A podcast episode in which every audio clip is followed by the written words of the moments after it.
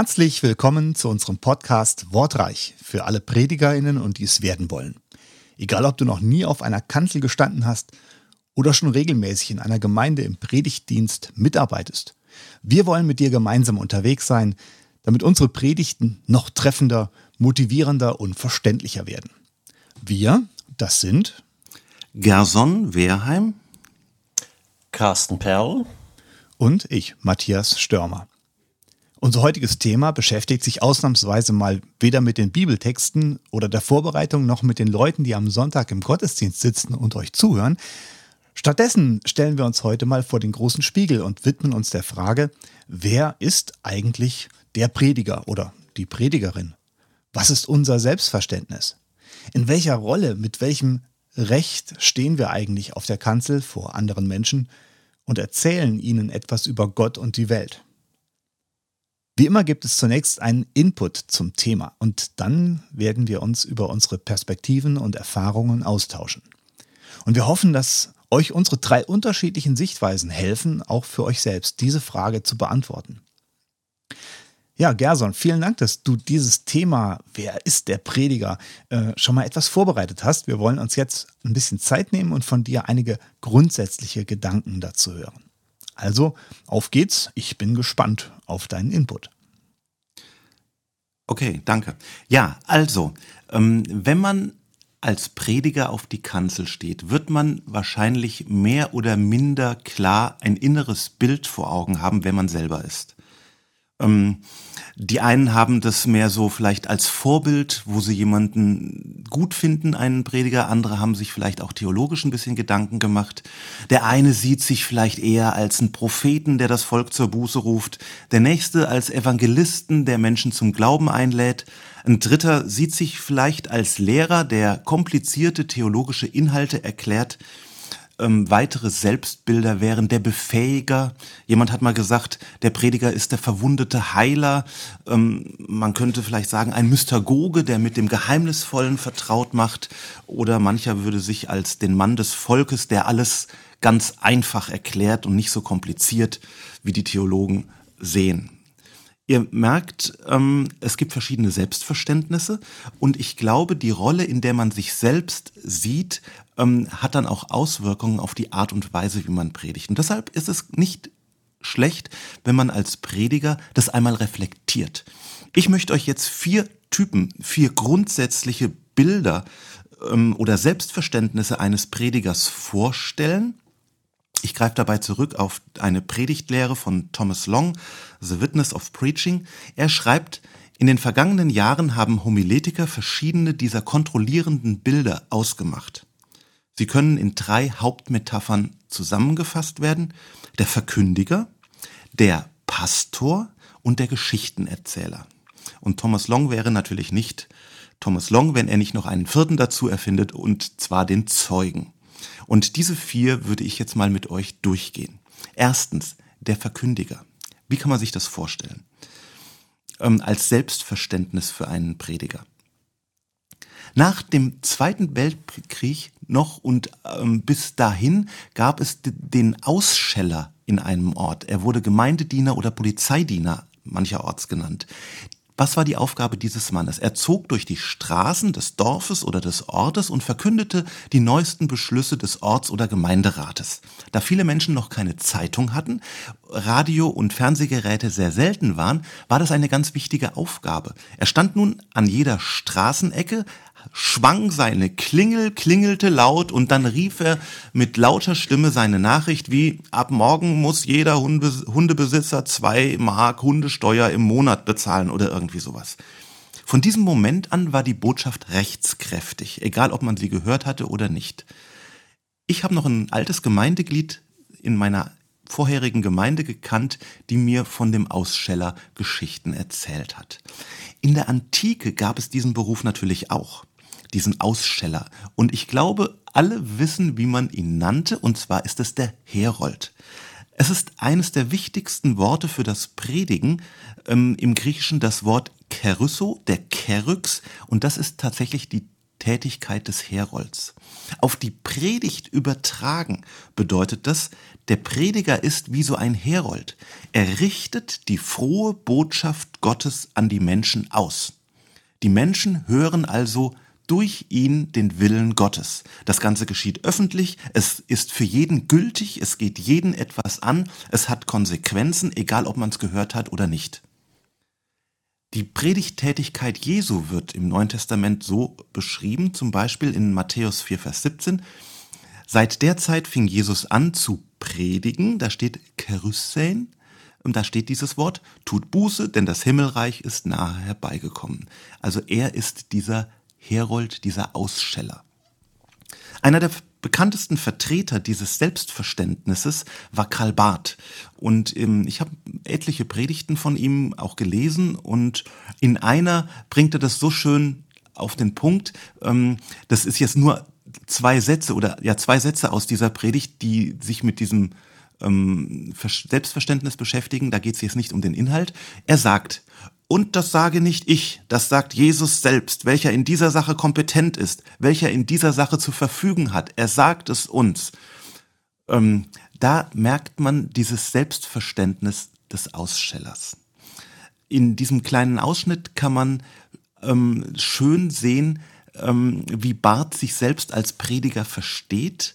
Er verkündet nur die Worte Jesu, die Worte Gottes.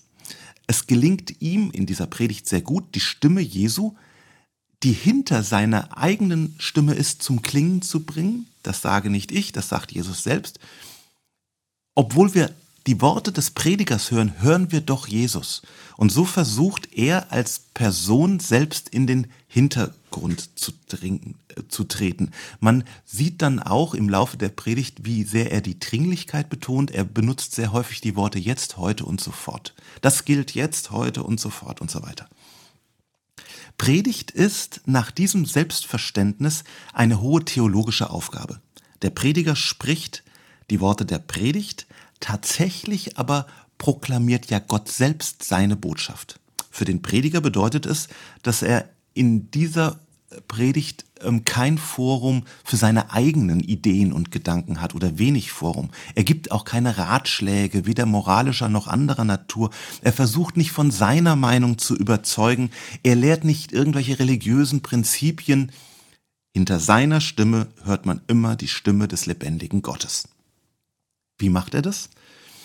Er hat Verantwortung, die Botschaft so unverfälscht wie möglich, schlicht und klar weiterzugeben. Und er richt, äh, richtet es einfach ohne Schnörkel und Veränderungen aus. Nun müssen wir dieses Bild ein bisschen bewerten. Die Vorteile dieses Selbstverständnisses des Herolds liegen auf der Hand. Ähm, dieses Selbstverständnis beharrt auf der ewigen, auf der transzendenten Dimension der Predigt. Die Kraft des Predigens hängt nicht vom Prediger ab, von seiner Weisheit. Die wäre ja auch viel zu klein, um ein Menschenleben zu verändern. Die Gemeinde will nicht ähm, ihn hören, sondern Jesus selbst in der Predigt. Ähm, der Hörer wird ganz in die Gegenwart Gottes hineingenommen und so auch mit den Worten Gottes konfrontiert und das Wort Gottes ist immer aktuell. Diese Prediger sind sehr textgebunden, Sie dürfen nicht irgendwelche Dinge erfinden, die sie Gott dann in den Mund legen und das zwingt sie natürlich zu einer sauberen theologischen und exegetischen Arbeit. Dieser Predigtstil hat auch Nachteile. Wer mit dieser Autorität redet und sagt, das sage nicht ich, sondern Jesus selbst, der kann natürlich auch schnell zum Irrlehrer werden. Karl Barth tut das auch nicht, indem er eigenes dort sagt, sondern indem er immer nur Zitate Jesu benutzt und verwendet und im Prinzip diese Zitate versucht auszulegen. Er, er findet also nicht irgendwelche Sachen. Ich habe dieses Selbstverständnis auch in einer anderen Predigt gefunden, die ich gelesen habe, die mich eher abgestoßen hat. Das war auf einem Jugendkongress ein Prediger, der auch dieses Verständnis hatte. Er redete allerdings über ethische Themen, die die Jugendlichen betreffen und hat da sehr die Daumenschrauben angesetzt, sehr viel Moral gepredigt. Und er verstieg sich dann aus meiner Sicht ähm, zu folgender Aussage. Es ist eine heilige Botschaft, deshalb ziehe ich die Schuhe aus. Dann hat er seine Schuhe ausgezogen Als erstes verwies mich Gott auf diese Stelle im Neuen Testament und dann kam aber im Laufe seiner Predigt Moral, Moral, Moral. Ähm, das ist, denke ich, die Gefahr. Ähm, Im Ganzen kann man vielleicht sagen, der Prediger tritt bei diesem Predigtstil selbst sehr stark in den Hintergrund. Er hat eigentlich nichts Eigenes zu sagen. Ähm, persönliche Erfahrungen wird er nicht in der Predigt einbringen. Das findet man auch bei Karl Barth, soweit ich ihn gelesen habe, nicht so. Ähm, wenn man das nicht sehr gut kann, kann die Predigt auch sehr blass und unanschaulich werden. So, der Verkündiger, also der Herold, steht ganz bei Gott. Und wer sich noch an die letzte Folge erinnert, findet ja Predigt immer in der Spannung zwischen Gottes Wort und Menschenwort statt. Der zweite Stil wäre dem gegenüber, das ist der Pastor. Dieser Predigtstil ist menschenzentriert. Pastor heißt ja eigentlich Hirte. Ähm, der Prediger sieht sich als Hirten an. Das heißt, der Prediger kommt von den Nöten, Fragen und Erfahrungen der Hörer. Ihm ist eben nicht egal, ob die Hörer es gehört haben oder ob sie, ob es für sie gilt, ähm, ob es sie betrifft oder nicht, sondern er denkt sehr stark vom Hörer her. Es gibt auch andere Bezeichnungen für diesen Predigtstil. Mancher nennt ihn priesterlich, mancher therapeutisch, pädagogisch. Im Grundgedanken ist es aber immer dasselbe und es geht darum, den Hörer zum Leben zu befähigen. Es hat mal jemand gesagt, Predigt ist seelsorgerliche Hilfe zum Leben. Das findet man dann in diesen ganzen Predigtansätzen auch so. Die Nöte des Predigers sind dann für den Pastor sehr viel wichtiger als für den Herold. Nee, die Nöte des Menschen, was den bewegt, ist für den Pastor viel wichtiger als für den Herold. Er erkennt, er diagnostiziert, er analysiert die Schwierigkeiten, er gibt in der Predigt Hilfe von dem Evangelium her, indem er Worte spricht, die irgendwie Licht in die Situation und Heilung bringen. Seine Frage ist es, wie er dem Hörer helfen kann, zu wachsen. Wie kann er befähigt werden, zu erkennen, zu verstehen, zu handeln? Während also der Verkündiger sehr stark bei der Bibel anfängt, beginnt der Pastor, der Hirte, sehr stark beim Problem, bei der Not des Menschen. Die Verantwortung des Herolds liegt darin, die Botschaft so unverfälscht wie möglich auszurichten, der Pastor dagegen muss auch ein Kommunikationskünstler sein. Er muss da im Prinzip gute Fähigkeiten entwickeln, denn sein Ziel ist ja, eine Veränderung im Hörer zu bewirken. Er muss also mehr wissen als nur die Botschaft. Er muss den Hörer kennen und verstehen und überlegen, wie er die Botschaft aufnennen, aufnehmen könnte. Während der Herold fragt, was habe ich heute auszurichten, fragt der Pastor, was soll heute im Hörer passieren? Also der erste Punkt ist Veränderung im Hörer. Der zweite Punkt ist natürlich die Person des Predigers. Ähm, beim Herold spielt die Person des Predigers wenig Rolle, kaum eine Rolle. Der Pastor dagegen steht und fällt mit seiner Beziehung zum Hörer. Er muss kompetent, anerkannt, einfühlend und vertrauenswürdig sein. Die Schwachpunkte dieses Predigertyps liegen natürlich auch auf der Hand. Wer nur von den Problemen herkommt, sieht, so könnte man es sehen, die Gemeinde als Patienten.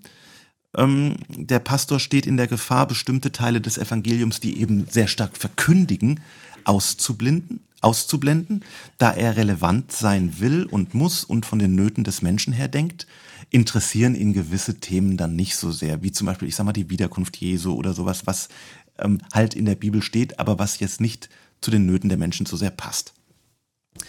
Er neigt darauf, theologisch gesprochen, die Lehre der Bibel auf die Lehre vom Menschen, also auf die Anthropologie zu verkürzen. Wenn man das Böse sagen will, könnte man sagen, seine Predigten werden zu Lebenshilferatgebern oder, mir hat es mal jemand vorgeworfen, zu Lifehack-Predigten. Der Pastor steht in der Gefahr, zu schnell und zu ungeprüft Erkenntnisse der Psychologie, weil sie eben seinem Ziel dienen, zu übernehmen.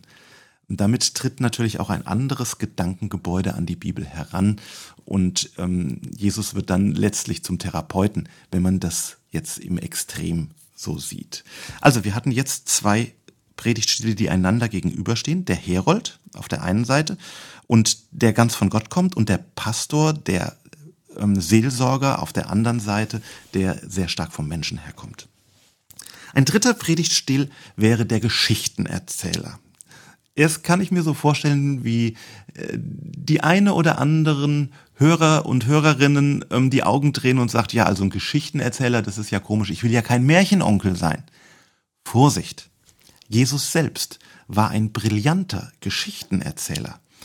Er wollte seinen Hörern etwas über die Liebe Gottes sagen und wie macht er das? Er erzählt das Gleichnis vom verlorenen Sohn. Jesus hat sehr viel in Geschichten gelehrt. Er war ein begnadeter, brillanter, orientalischer Geschichtenerzähler. Und in der Bibel sind ganz viele Gleichnisse enthalten, die einfach eine Geschichte, eine erfundene Geschichte erzählen und mit der Jesus ganz viel deutlich macht. Da stellt sich mir schon die Frage, warum hört man so wenig Geschichten auf der Kanzel? Überhaupt, Gott spricht in der Bibel sehr oft durch Geschichten zu uns. Er hat ja kein Dogmatikbuch geschrieben, sondern wir lesen die Geschichten von Abraham, von David, ähm, im Neuen Testament und so weiter. Wir machen es dann häufig so, dass wir die Geschichte nehmen mit ihrem Erzählfluss und einen Vortrag mit erstens, zweitens, dritten daraus machen. Sie analysieren, abstrakt predigen und ihr damit ein Stückchen die Kraft nehmen. Und abends sitzen dann die Leute wieder vorm Fernseher und genießen Rosamunde Pilcher oder den neuesten Tatort, wo ihnen eine meisterhaft präsentierte Geschichte ähm, gezeigt wird. Ja, das ist schon eine Frage. Ähm, man nennt diesen Predigtstil den narrativen Predigtstil, das narrative Predigen.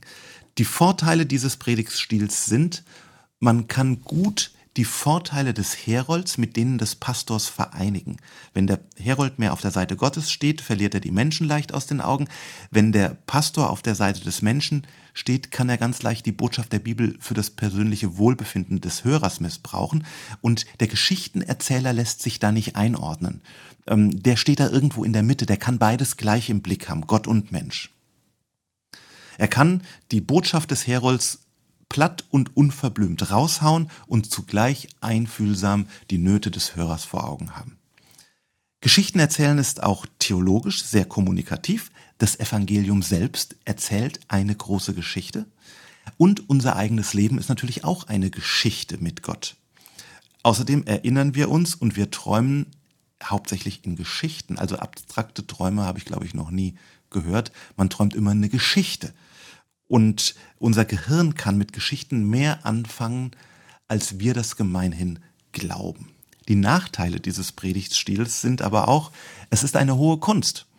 Ähm, ein ungeübter Geschichtenerzähler kann schnell oberflächlich werden oder Dinge erzählen, die gar nicht wichtig sind und auch nichts mit der Geschichte zu tun haben.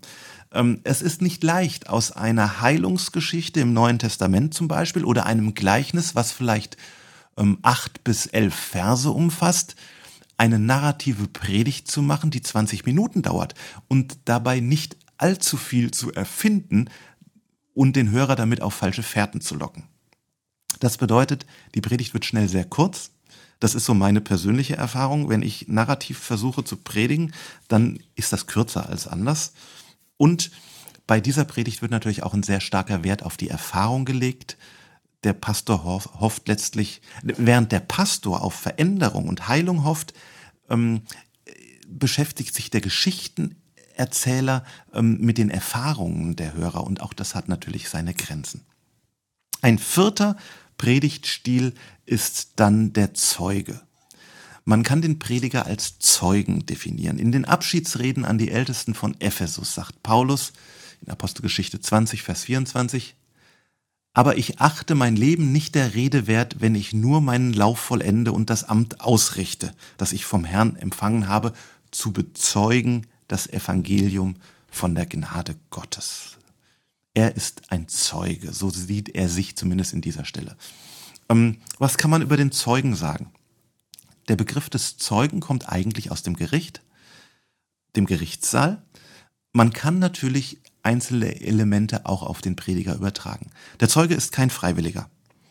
Er steht mit seiner eigenen Glaubwürdigkeit für sein Zeugnis. Es ist ein öffentlicher Ort, wo er steht. Die Menschen wollen die Wahrheit hören. Der Zeuge muss letztlich zwei Kriterien erfüllen. Er muss etwas gesehen haben und er muss gewillt sein, die Wahrheit zu sagen. Und die Menschen im Gerichtssaal sind auch nicht an der Person des Zeugen, sondern an der Wahrheit, die er zu sagen hat, interessiert. Was sind die Vorteile dieses Predigtstils? Dieses Verständnis legt ähm, besonderen Nachdruck auf die Autorität des Predigers. Er hat keine Autorität aufgrund seiner eigenen Kraft, sondern nur aufgrund dessen, was er selbst gesehen und gehört hat. Er geht ähm, an, anders an den Bibeltext heran. Er versucht im Text eine Stimme zu hören. Er sucht nach der Präsenz Gottes. Er will sehen, wo Gott einen Anspruch auf das Leben hat. Und das Selbstverständnis dieses Predigers als Zeuge hat natürlich auch Konsequenzen für die Rhetorik. Er redet nicht abstrakt von irgendwelchen Ideen, sondern er versucht einfach das Gesehene und Gehörte auszudrücken. Er ist auch kein neutraler Beobachter. Die Wahrheit ist größer als er selbst und er kann immer nur einen Teil wiedergeben. Aber er ist ganz von der Botschaft ergriffen. Deshalb kann er auch unpopuläre Botschaften ganz gut aussprechen. Ich finde, in einer Kultur wie unserer, in der so viele Stimmen sind, ähm, ist und deren Wert sehr stark von Toleranz geprägt ist, ähm, wird man dem Verkündiger, dem Herold sehr misstrauen und widersprechen. Der Zeuge, der selbst erlebt hat, der wird aber sicher viel leichter gehört werden. Nachteil dieses Predigtstils? Naja, solange er selber nichts gehört oder erlebt hat, kann er nicht predigen. Und das ist jetzt auch eine Kunst, jedes Mal was zu erleben und zu hören. Und wenn er sich das zum Zwang macht, dann kann er natürlich auch ganz schnell, ich sag mal, vorsichtig übertreiben oder etwas härter gesagt, zum falschen Zeugen werden, indem er Dinge verkündigt, die er gesehen und erlebt hat, die er gar nicht gesehen und erlebt hat, weil er diesen Zwang hat, Zeuge sein zu müssen. So, das sind im Schnelldurchgang vier Selbstverständnisse, die ich euch vorstellen wollte. Der Verkündiger, der ganz auf der Seite Gottes steht, der Pastor, der Hirte, der sehr stark auf der Seite des Menschen steht und von seinen Nöten herkommt, der Geschichtenerzähler, narrative Predigt und der Zeuge, der etwas erlebt hat und ähm, das weitergibt. Ja, und jetzt gebe ich mal zurück an den Matthias. Ja, vielen Dank, lieber Gerson sehr aufschlussreich. Und ich glaube, wir haben eine ganze Menge ja, Andockpunkte, wo wir gemerkt haben, ja, das äh, kennen wir vielleicht von uns selber auch, haben es vielleicht selber schon mal für uns so erlebt und äh, für uns in Anspruch genommen. Aber ich glaube, es gibt auch Schwerpunkte und unterschiedliche Erfahrungen. Deswegen mal sehen, was wir jetzt so miteinander rauskriegen. Ähm, vielleicht mal so ein Punkt, der mir gleich äh, gekommen ist, so eine Typologie, also vier verschiedene Typen vorzustellen, ist natürlich immer so ein bisschen die Gefahr, dass man ähm, das Einseitige auch sieht oder das Extreme sieht. Und jeder, der schon mal auf der Kanzel gestanden hat oder einer Predigt nur zugehört hat, weiß, da steckt irgendwie in jedem Verkündiger ein bisschen was von allem. Ja. Und ich glaube, es ist auch wichtig, dass man so diese, dieses Feld für sich selber erkennt. Ähm, wo ist denn mein Schwerpunkt? Also jetzt nicht so, was bin ich, bin ich genau das oder bin ich genau das nicht, sondern wo ist mein Schwerpunkt? Genau. So würde ich das auch sehen. Also, ähm, also zum Beispiel gibt es bei mir auch narrative Teile in der Predigt und dann ähm, bin ich wieder ganz Hirte. Ja, ähm, das sind so Pflöcke, die man einschlägt.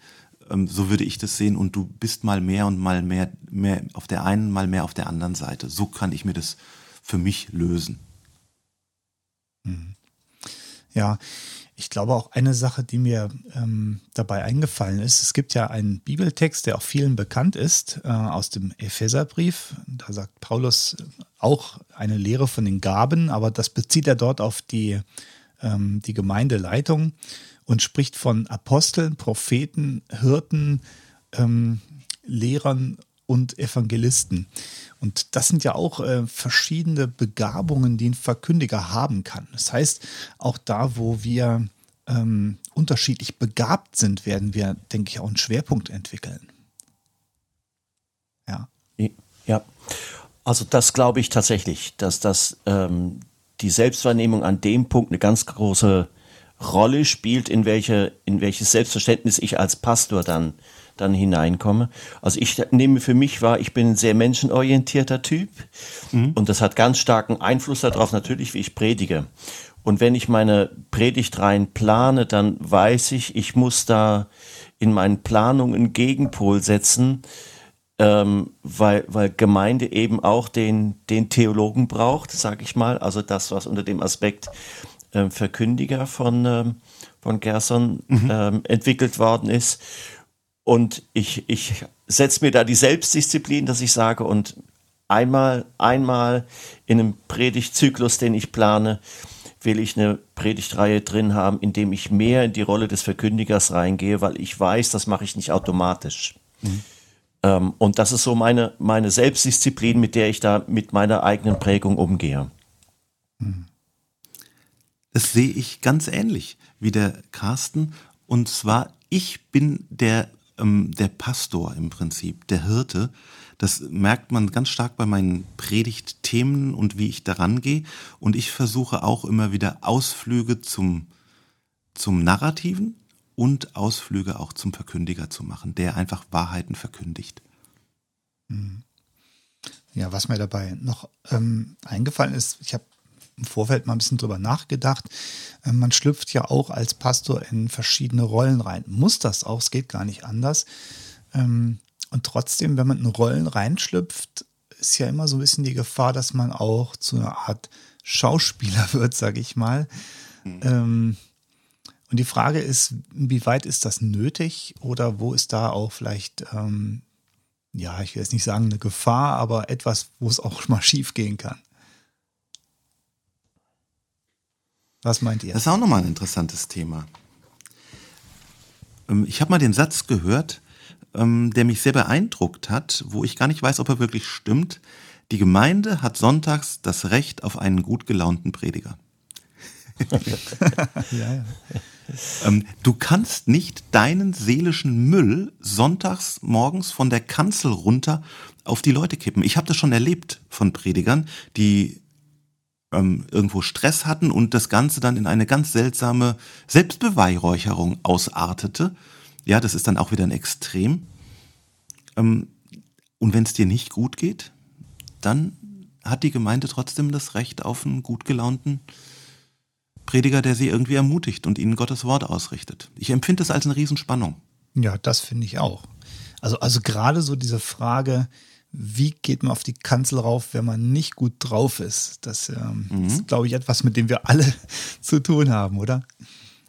Ja, und es geht ja da nicht nur um ein nicht gut drauf sein, sondern also ähm, wie, wie predige ich denn, wenn ich zum Beispiel als, als Pastor oder als Predigender auch in einer existenziellen Krise bin, die nicht gleich von einer Woche auf die anderen wieder vorbei ist. Ich habe das mal vor, vor 10, 12 Jahren persönlich sehr erlebt und da war mir, da war mir die Möglichkeit, in diese erste Rolle reinzugehen. Also mhm. nur vom ja. Text her zu kommen, äh, das war mir da eine Riesenhilfe. Mhm. Mir da eben zu sagen, ich bin jetzt nicht der Pastor, der Hirte, der sehr vom Menschen herkommt, weil dann kann ich mich nicht so sehr von meiner aktuellen Situation trennen, sondern jetzt bin ich mehr in dieser Rolle des Verkündigers drin und das schützt mich selbst in meiner eigenen Empfindlichkeit. Das fand ich für mich sehr hilfreich. Mhm. Das finde ich einen ganz, ganz interessanten Gedanken. Du bist dann auch nicht in der Rolle des Zeugen, sondern du bist in der Rolle dessen, der von Gott einfach was ausrichtet und nimmst dich zurück. Mhm. Wie geht es euch eigentlich allgemein mit dem ähm, Thema Authentizität, also Glaubwürdigkeit, Echtheit ähm, als Pastor? Weil das ist ja genau der Punkt. Also in diesen verschiedenen Rollen, in denen wir da auch drinstehen. Auf der einen Seite steht man mit seiner eigenen Persönlichkeit da, mit seiner Biografie, mit seiner eigenen Glaubwürdigkeit. Und auf der anderen Seite geht das nicht immer hundertprozentig auf. Also man ist äh, gleichzeitig ein Vorbild für andere oder soll es sein, äh, jemand, an dem sich die Zuhörenden orientieren können. Und gleichzeitig ist man ja auch Mitsünder, also jemand, mit dem sich die Zuhörenden auch identifizieren können. Ja, also ich erlebe das, ich erlebe das äh, immer, wenn ich predige, als eine Herausforderung. Das ist für mich nie fertig. Ähm, und gleichzeitig bin ich da aber auch geprägt von, von einem Satz, der, da war ich noch nicht lange in Christ, der, der mir aber bis heute sehr präsent in Erinnerung ist und der mit dieser ersten Rolle zu tun hat. Das hat damals in meiner, meiner Gemeinde, in der ich zuerst war, im, im Zusammenhang des Hauptpastors einfach eine starke äh, Rolle gespielt. Und da hat mein Gemeindeglied gesagt, also wer den, wer den Prediger kritisiert, der kritisiert Gott. Ui. mit, mit anderen Worten, das darf man nicht. Und das ist ja tatsächlich eine Gefahr dieser ersten Rolle. Ja. Mhm. Und das schwingt bei mir immer noch nach, wenn es bei mir um Authentizität geht. Sagt, ich möchte als Mensch erkennbar vorne sein mit dem, was ich bringe, egal jetzt in welcher dieser vier Rollen ich bin, ähm, und möchte da echt sein. Und das, das merke ich, das ist für mich ein kontinuierliches Ringen immer und immer wieder. Das ist nie fertig.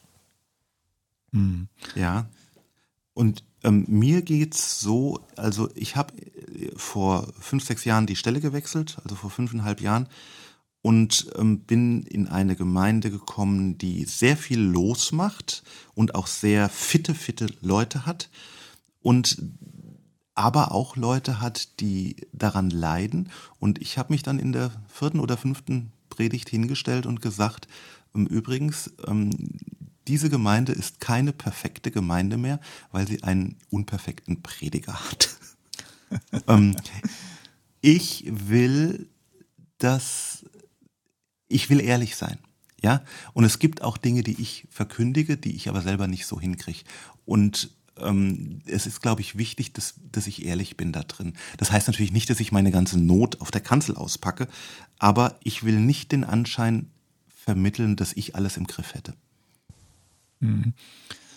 Ja, das hast du ja vorhin schon auch ähm, gesagt bei dem Verkündiger, diese Gefahr, dass man eben in so eine Rolle reinschlüpft, dass man das Wort Gottes sozusagen sagt und dann ähm, sich selber so ganz scheinbar demütig hinstellt und sagt, ja, ich sage das ja gar nicht, das sagt ja Gott und ich bin ja nur so ein ganz kleiner, ja, ganz kleines Licht hier, aber das, was ich sage, das ist dann das Wort Gottes und dass da eben auch eine Gefahr steht, sich im im Endeffekt demütig zu geben, aber in Wirklichkeit eine ultimative Autorität anzumaßen. Ja, ja, ja. ja. Mhm. Wo würdet ihr denn die meisten Prediger, die ihr kennt, verorten in diesem Modell? Ich glaube, das kann man gar nicht so pauschal sagen. Also ich kenne Leute, die echt tolle Storyteller sind, die, ähm, die wirklich Dinge auch so narrativ auf den Punkt bringen. Aber ich kenne auch ähm, Leute, die pastoral un unheimlich fit sind, die sehr stark vom Menschen herkommen. Hm. Ja, ich weiß also, nicht, ob man da so einen Durchschnitt nehmen kann. Also ich habe Evangelisten vor Augen, die würde ich eher als, als von, von Geschichten herkommend erleben. Da habe ich mhm. Evangelisten mhm. oft stark drin erlebt. Mhm. Ähm, und wenn ich, wenn ich an Gemeindepastoren denke, die ich kenne, da empfinde ich die meisten, die ich kenne, eher, eher als Hirten. Mhm. Und ein paar, die ich vor Augen habe, empfinde ich als, als Verkündiger, die sehr vom, vom Text herkommen und auch so sind, dass sie nicht menschenorientiert sind in ihrem Charakter. Mhm. So, ja, aber, aber interessanterweise für mich, wenn ich jetzt darüber so nachdenke, die Geschichtenerzähler erlebe ich eher im evangelistischen Rahmen. Mhm, ja. mhm. Ich denke, was wichtig ist, dass man, was wichtig ist, dass man sich überlegt, wer bin ich da eigentlich? Wie ist mein Charakter, meine Begabung? Und dass man dann sich einfach der Schattenseiten auch bewusst ist, dass man nicht einseitig wird. Ja. Genau. Ja. Mhm. Und dass man vielleicht Elemente aus einem anderen Predigtstil immer mal übungsweise integriert. Ja. Worüber wir jetzt noch gar nicht gesprochen haben, ist mir aufgefallen, ist der, der Zeuge. Hast du ja auch gesagt, der Zeuge ja. hat etwas ja. erlebt. Ähm, er muss etwas gesehen haben und er, er, muss gewillt sein, das auch zu bezeugen. Mir ist dazu ein Zitat eingefallen von Karl Rahner. Karl Rahner hat ja gesagt, der Christ der Zukunft wird ein Mystiker sein, ähm, mhm. was er meint, etwa, jemand, der etwas erlebt hat. Und mhm. äh, das macht ihn quasi glaubwürdig. Mhm. Ähm, und da möchte ich mal ein bisschen näher drauf eingehen. Wie habt ihr das bis jetzt so ähm, für euch in den Predigten erlebt? Gibt es da Punkte, wo er sagt, wenn ich das nicht erlebt hätte, hätte ich das nicht predigen können? Mir kommt ein ganz anderer Gedanke, aber der passt da rein. wenn ich Leute erlebe, die zum ersten Mal predigen, dann fragen die ja, oh, was für einen Text soll ich nehmen und so weiter. Dann kann vielleicht der Zeuge der beste Einstieg sein für die ersten, ich sag mal, drei, vier Predigten, die man im Leben hält, weil man von einem eigenen geistlichen Erlebnis herkommt und eine Botschaft hat. Hm. Könnt ihr das nachvollziehen? Ja, durchaus. Ähm, also so habe ich eine junge, eine junge Mutter vor Augen, die predigt und von ihrem geistlichen Erleben erzählt als Zeuge. Und das kann sie. Das kann sie sogar richtig brillant. Und von der Predigt waren alle zutiefst beeindruckt. Absolut. Also das Aber ist sie predigt ein, nur selten. Das ist ein, ein Punkt, Gerson, das erleben wir auch zum Beispiel bei uns in, in Schwetzingen. Wir haben ab und an mal einen Gottesdienst, den nennen wir Erzählgottesdienst. Und gedacht ja. ist das so, dass man ein offenes Mikrofon hat, wo wer etwas erzählen möchte, was er erlebt hat, hat Zeit, mal so fünf Minuten einfach zu erzählen. Und das ist genau so ein Punkt, dass man da steht, einfach als Zeuge. Und da machen ganz viele mit und es funktioniert wirklich gut. Ja, das ist spannend, ja. Also eine ganz neue Form, dass man die Gemeinde predigen lässt und die einzelnen Zeugen hervorkitzelt. Ja, genau. Finde ich spannend. Ja, also das, das ist etwas, was, ähm, was ich gerade auch wenn Ehrenamtliche predigen, und das will ich jetzt mal hier an dieser Stelle ganz bewusst sagen, ähm, sehr schätze. Also Ehrenamtliche haben die Chance, dadurch, dass sie eben nicht so in einer geistlichen Blase so stark leben wie jetzt, wie jetzt ich als Pastor, so erlebe ich mich zumindestens, ähm, nochmal andere Lebenserfahrungen nochmal stärker in den Vordergrund zu rücken. Ähm, wenn sie erzählen, wie sie ihr Christsein im Betrieb erleben, wie sie ihr, ihr Christsein im, im, im, im, im Rahmen irgendeines kommunalen ähm, ehrenamtlichen Engagements erleben, das, das empfinde ich, das empfinde ich als eine ganz starke Chance von ehrenamtlichen Predigenden. Und das hier geht ja ganz stark auf diese Zeugnisebene zu. Ja, ähm, ja genau. Und das finde ich als eine ganz, ganz tolle Ergänzung. Das, der Nachteil ist, wenn du jeden Sonntag auf der Kanzel stehst, kannst du es nicht mehr machen, weil du ja. so viel gar nicht erleben kannst. Das ja. ist wahr. Ja, das ist der Punkt. Ich merke das auch manchmal, vielleicht kennt ihr das auch, wenn ihr so geistliche Erbauungsbücher lest, ähm, wo ein, ein tolles Erlebnis nach dem nächsten drinsteht und man fragt sich mhm. eigentlich, wo hat dieser Mensch noch ein normales Leben? Ja, ja, ja. Und das ist ja die Gefahr, wenn du dich so definierst, dass du Dinge auch erfinden musst oder aufblasen musst. Ne? Mhm. Ja. Aber für einen Einstieg in das Predigen, ähm, ich erinnere mich gut an verschiedene Leute, die eine Geschichte in der Bibel hatten und die flankierte die Krankheit, die schwere Krankheit von einem Kind. Und sie sind mit dieser Geschichte der Bibel durch diese Krankheit ihres Kindes gegangen, durch diese schwere Zeit und haben das dann sonntags ähm, in einer Predigt erzählt. Und das ist, mhm. das ist toll. Das ist ein ganz toller Einstieg mhm. in die Art oder in, überhaupt in die Verkündigung. Hm. Ja. Jetzt nochmal zum Mystiker. Ähm, ähm, ich finde das ganz spannend. Ich selber beschäftige mich ja auch mit mystischer Theologie und mit Mystik auch praktisch. Ähm, das ähm, ist ein ein Lernfeld, finde ich. Du ringst nach Worten und das ist das, wie es ja. allen Mystikern geht. Man kann nicht über das reden, was man erlebt hat. Ja, und ich glaube, das ist dann, es kann dann auch ganz schnell abgedreht werden. Ja. Die Leute, also das kann nicht mehr jeder so nachvollziehen. Ja, die Erfahrung muss eben etwas sein, wo andere ähm, Anschluss finden, wo andere andocken können. Mhm. Wenn das nicht mehr der Fall ist, dann wirkt es einfach nicht. Ja, oder ja, es macht ähm, einen Befremden. Ja, und gleichzeitig ist das, was, was du jetzt als Stichwort Mystiker einbringst, ähm, ja auch eine Erlebnisintensität, die, ähm, die, die besonders ist, deswegen befremdlich. Und aber runtergebrochen auf, auf, auf das normale Christsein ist jeder Christ auch in einem gewissen Sinn ein Mystiker. Also, also Gottes Reden zu erleben hat ja auch etwas Mystisches, mhm. etwas, etwas nicht letztendlich Greifbares. Und das wieder als Teil als Teil, ähm, als Zeugnisteil eines Predigt, einer Predigt zu erleben, das finde ich ist nahezu unverzichtbar. Denn dann wird, ohne das wird Predigt immer ein Stück weit Theorie sein. Hm. Das finde ich einen total wichtigen Gedanken, Carsten. Ja. Und ich glaube, hier ist auch ein bisschen der, der Schnittpunkt zwischen dem Zeugen und dem, dem Pastor. Ähm, Gerson, du hast vorhin gesagt, der Pastor so ein bisschen als äh, Lebenshilfe-Experte. Mhm. Und äh, ich würde mal sagen, der Mystiker ist immer eine andere Richtung. Ähm, mhm. Mir, mir geht es ganz oft so, nur Lebenshilfe, da kann ich auch irgendwie, äh, keine Ahnung, irgendein Fernsehprogramm gucken oder kann im Internet googeln oder kann mir Tipps hier und da holen.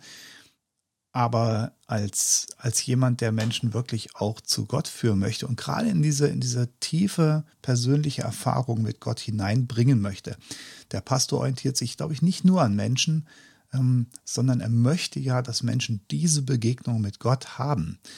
Und da sehe ich auch vielleicht noch eine andere Rolle oder ein bisschen eine äh, alternative Rolle dazu, dass, dass man als Pastor jemand ist, der Menschen mitnehmen möchte auf einen Weg, der Menschen führen mhm. möchte, an mhm. diesem Punkt sozusagen zum frischen Wasser führen. Ja. Mhm. Ich habe es auch ganz im Anfang gesagt, als ich so verschiedene Selbstverständnisse aufgezählt habe, der Mystagoge. Das ist das ja. Ja, genau. Mhm. Und ich glaube, Thomas Long würde ihn unter den Pastor subsumieren. Der sagt, dass der Ausschlag ist ähm, auf dieser, die Nadel schlägt in diese Richtung aus. Mhm. Mhm. So, ich glaube, wir sind für heute langsam am Ziel unserer Reise hier angekommen. Es gäbe sicherlich noch eine ganze Menge zu sagen. Gerson, vielen Dank für deine Gedanken und die Vorbereitung. Carsten, auch vielen Dank, dass du dabei warst. Wir machen für heute jetzt Schluss an dieser Stelle und laden euch herzlich ein zu unserer nächsten Folge. Bis dahin, macht's gut und Gott befohlen. Tschüss. Ciao. Tschüss.